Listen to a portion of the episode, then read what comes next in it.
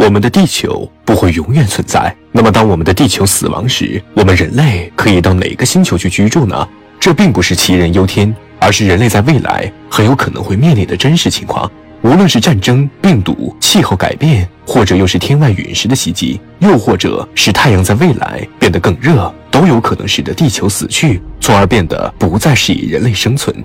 那么那个时候的我们呢？想要继续繁衍生活下来，就必须要移民到其他星球。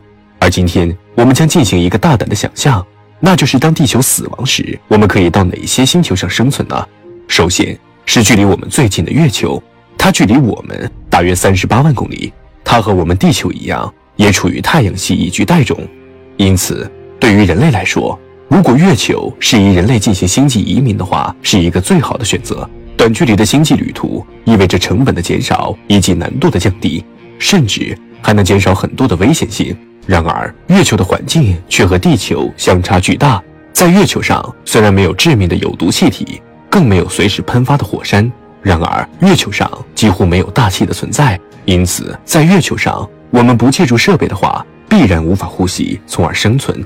同时，没有大气层的月球也无法阻挡来自太阳和宇宙的辐射。因此，我们想要在月球居住，就必须解决月球的大气问题。而这对于如今的人类来说，是一件无法完成的事情。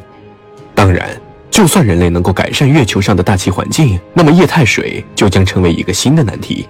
我们无法在月球上构造出河流和海洋，因此月球几乎无法让我们进行星际移民。